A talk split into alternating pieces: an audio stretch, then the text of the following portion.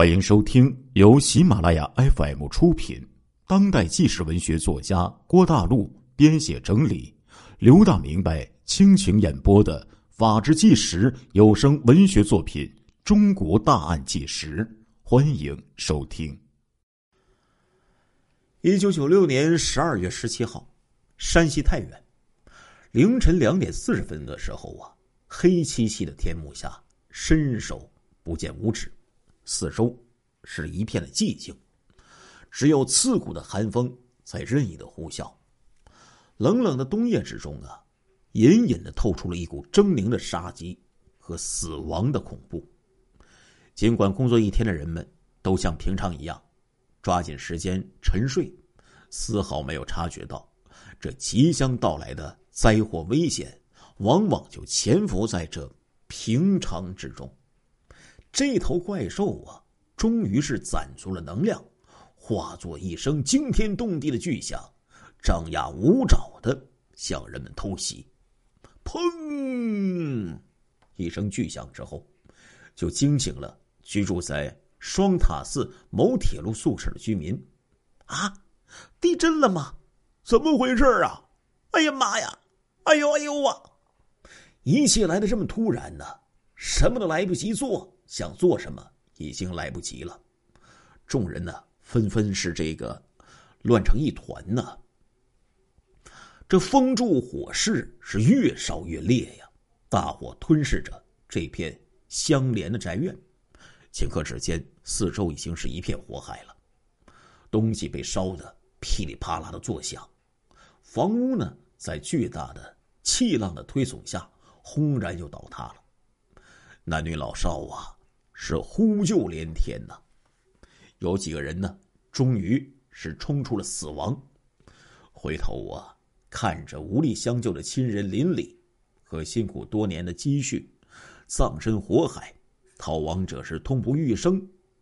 突然呢，就反应过来，想起了最后的一根救命稻草，就飞奔着去找电话，急报幺幺九的火警。不一会儿呢。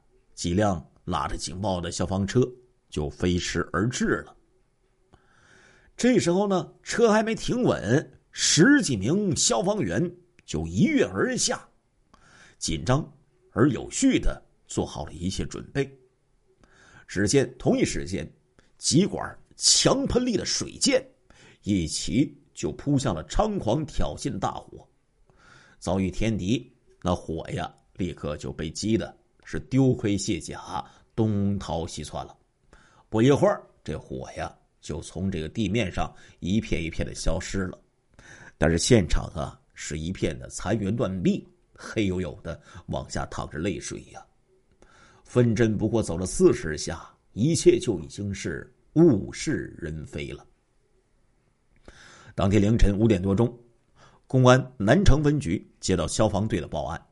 说双塔寺某铁路宿舍发生了严重的爆炸火灾，现场发现了五具不明尸体。接到了报案，局长戴来伟、政委吴宝泰、副局长裘月勇、苏青就率领刑警队长李大奇、副队长张海民以及技侦人员，迅速的就赶赴了现场。市公安局局长杨小桥。副局长张新伟、刘梦春率领着刑侦处的技侦人员也相继的赶到了现场呢。早就已经有先行到达的公安南城分局小五台派出所在外围啊，就给保护起来了。经过警方的勘查，现场中心呢是 A 房，在这个房屋里间东侧的单人床上有两具。并排的男尸，还有女尸。西侧单人床上也有一具女尸。在此房的南半间内啊，还有一男一女两具尸体。五具尸体均被炸的是血肉横飞、四肢不全，又被烧得浑身焦黑、面目全非，有些部位呀都已经碳化了。A 屋的外屋顶上的预制板啊。被炸掉了三块，里屋顶的这个预制板也被炸下来一块，门窗是被炸的支离破碎，房间内的一切物品呢都已经被燃烧成了灰烬。相邻的 B、C 两号房墙的预制板及家具有不同程度的被炸毁。经过调查访问以及多方查证，经过辨认，认定这个 A 号房相邻的南半间内的男尸、女尸系相邻的 B 房的居民七十二岁的刘氏夫妇，而 A 号房内的那两女一男三具尸体呀，却不知是谁。这个爆炸火灾的现场破坏的是非常严重，三具尸体的尸源。尚未查清，是事故还是刑事案件，一时呢是无法认定啊。经过初步勘查，这次爆炸火灾可能是某种液化气体爆炸引起的，可究竟是何物、何人、何因导致的呢？当务之急，首先要查清死者是谁。专案组呢就从查这个 A 房的房主入手。此房呢系太铁职工关某的，一九九六年十月底，由其爱人租给了同事李某，而这个李某啊，则是受其婆母之托，因其原住房已经拆迁，但是该房租下之后，却由其尚未成家的小叔子三虎居住。三虎当年二十九岁，无业，一九八八年因伤害罪被判处徒刑。十年，九四年释放回家之后，一直呢和着他的孪生哥哥二虎混事儿。期间呢，三虎啊曾经与一个四川籍的女子长期的姘居，而且生活上不检点，经常带着两个女人回家过夜。难道这个死者是三虎和他的骗妇吗？当天晚上，侦查员几经周折，就找到了。三虎的哥哥二虎，落实他的弟弟呀，在 A 号房借宿的时候生活上的情况。侦查员并没有流露出死者是他弟弟的意思，但是二虎呢，却不住的说，他的弟弟生活作风不好，常常带着女人上去住，说最近不见了等等，似乎啊是想诱导侦查员这个思路。就往这个歧路上走，不料呢，反被机智的侦查员敏锐的就捕捉到了这一点，并且来了一个将计就计，令其放松戒备之后，出其不意的就问了：“你说的那个四川女人叫什么？在哪里工作？”二虎迟疑了一下，不得就不说呀：“呃，她姓靳，在港辉。”娱乐城里工作。通过访问这个二虎，侦查员就发现了几处疑点。第一呀，这个二虎明知他的弟弟在 A 号房住宿，听闻爆炸火灾的事件之后，为什么迟迟的不去看看究竟呢？似乎是有违常情啊。第二啊，在辨认尸体的时候，二虎的情绪波动，嚎啕大哭，表情复杂。第三呢，二虎啊，对他在十二月十六号晚上的行踪交代不清，语义呢是前后矛盾。那二虎为什么要这么做呢？原因只能有一个，也就是这个二虎的心里一定有鬼，或者呢，他根本呢就参与了这起案件之中。一个惊人的推理勇敢的诞生了。经审查，发现二虎十二月十六号晚上曾与二十四岁的无业人员白某啊，在皇家大酒店在一个房间里住过。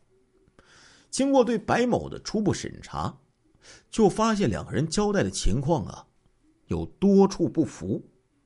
在对二人进行二十四小时监控的同时，侦查员王维华、张建栋对该酒店的服务员还有这个夏夜工等，就进行了核查，但是因为工作人员不负责，没有什么结果。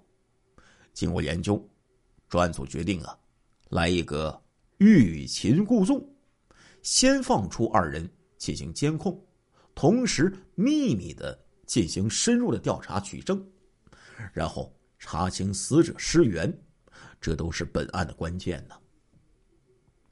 十二月十七号晚上七点钟左右，专案组成员之一的刑警队的副队长张海民呢，就根据从二虎处了解来的蛛丝马迹，只身就前往港辉娱乐城进行摸底。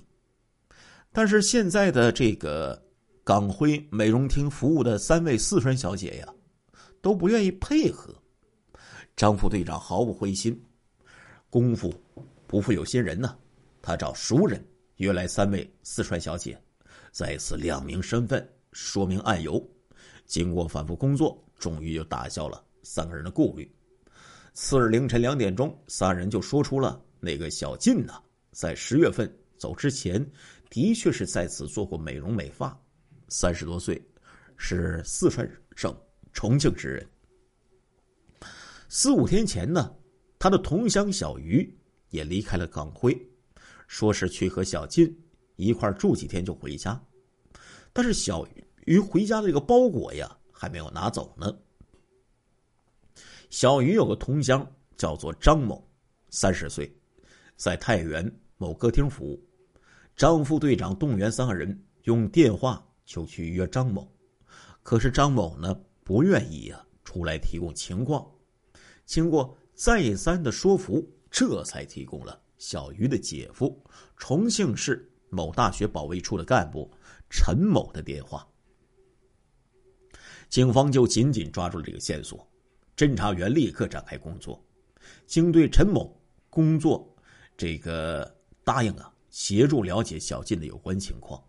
次日，陈某就提供了小晋的全名，叫做靳文来。侦查员。通过重庆市公安局多方查证，就查到了靳某的详细情况。十二月二十号上午，侦查员在与陈某通话的时候，了解到小鱼呢是在十二月十九号晚上在成都啊，曾经给这个陈某去过电话。他与小靳呢，这个抵达成都的时候走散了，他便先于二十号下午回到了重庆市的家中，而小靳。小鱼呢？那时候都还活着。十二月二十号下午四点钟，侦查员在与小鱼通话中就了解到，十二月十五号下午两点多钟，小鱼和小金在 A 号房居住的时候，听三虎啊说他打了架，公安局要抓他，说此处不能再住了，行李呢也不让进去拿了，就把他们拉到了某饭店进行住宿。并且呢，让二人尽快的回四川。十二月十七号上午，还和二虎、三虎见过面。中午呢，三虎啊独自坐着豪华的中巴就去了北京。死者既然不是三虎了，又会是谁呢呀？话说这个爆炸的火灾发生之后啊，有群众呢来到刑警队，就报案称呢，说李某。及妻子张某、女儿李某都于十二月十五号下午失踪了。据了解呢，这个李某失踪前和二虎、三虎还有白某啊，一直是形影不离。可是当询问二虎这个事儿的时候，他却声称啊，十五号以后就没有见过李某了。专案组这时候对整个案情做了一个全面的分析，认为二虎、三虎。白某三个人具有重大的犯罪嫌疑，死者极有可能就是已经失踪的李某家一家三口。二虎既然已经认为公安机关相信了他的眼泪，那何不来一个将计就计呢？受限于现场破坏严重的情况，为了获取证据，警方觉得先不能打草惊蛇，但是需要加强监控，同时。要全力追捕三虎。经过研究，专案组一边啊放了一个烟雾弹，声称这个火灾呀系意外事件，公安机关将不立案查处。另一边啊，则立即派员呢飞往重庆，去找那个小晋还有小鱼进行取证，并且密切的注视三虎的动向。没想到，那小晋呢，早就已经趁重庆市公安局尚未找到他的时候，与三虎通过话，从而就导致了三虎的再次潜逃了。二虎和白某既然已经失去放长线钓大鱼的作用了，那警方就在这时候。想了，到底是连夜给他们抓捕呢，还是在不惊动他们的情况下，稳稳的捉住呢？专案组全面认真研究，认为这个前一段的工作呀，已经达到了迷惑罪犯的目的了。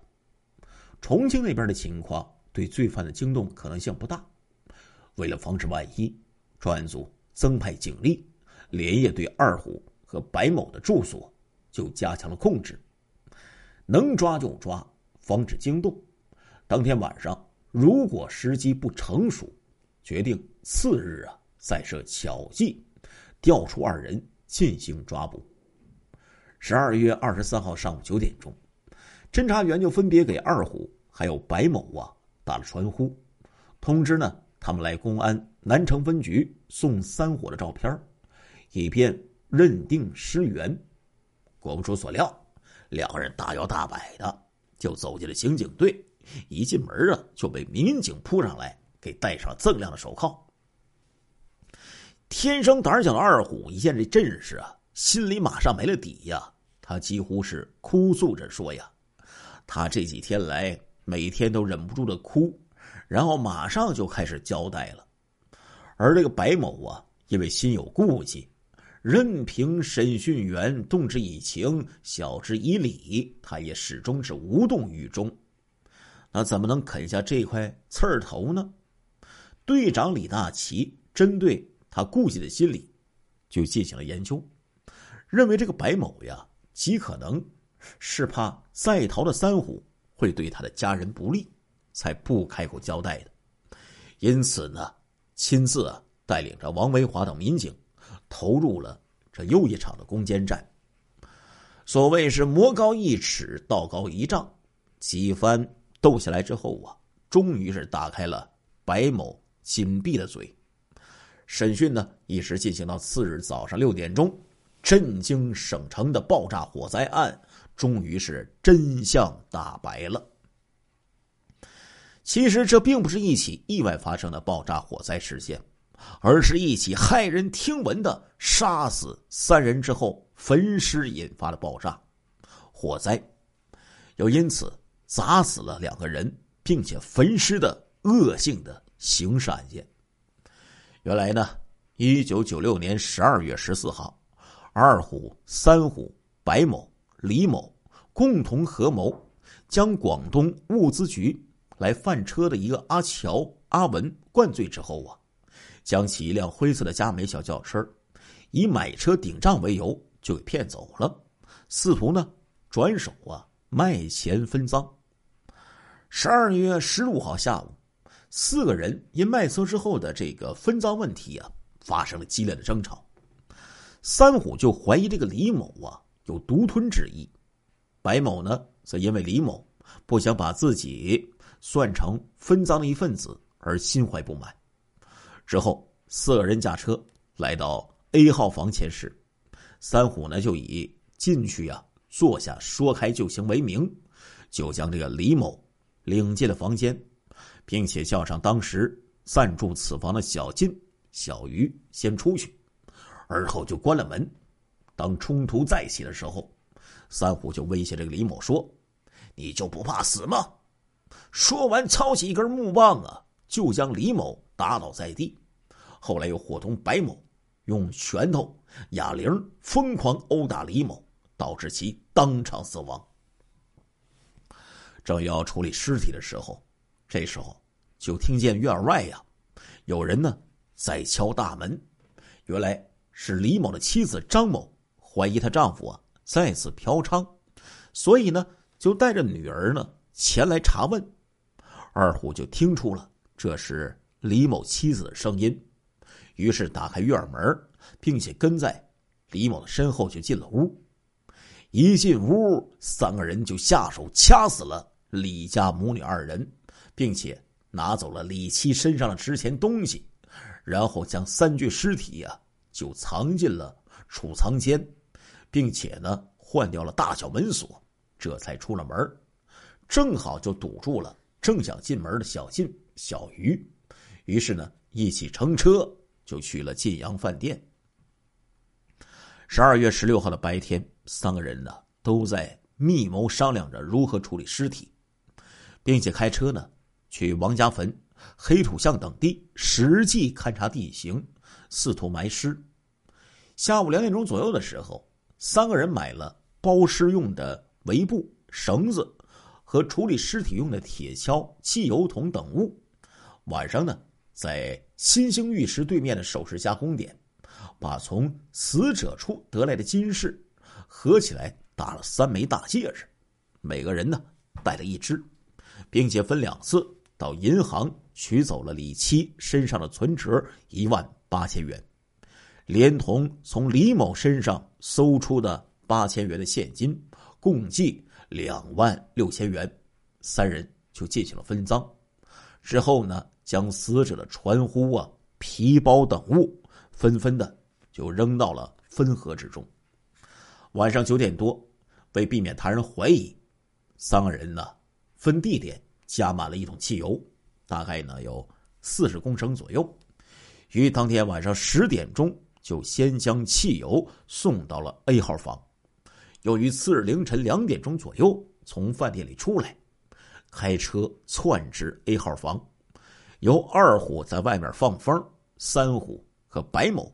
入内处理尸体，白某用手电照明，三虎就将尸体呀分别搬到东西两个单人床上，用布呢先将尸体啊给一一包好，而后用开布户的这个布单呢，将汽油大量的就灌入这个尸体当中，然后又满屋子的浇上汽油，出屋之后。又沿着房子四周撒上汽油，最后呢，临出一条汽油路，一直延伸出院三虎呢，将这个院门呢从里边给插住，然后由这个院墙翻墙而出，然后用打火机点燃了汽油，之后驾车迅速就逃离现场。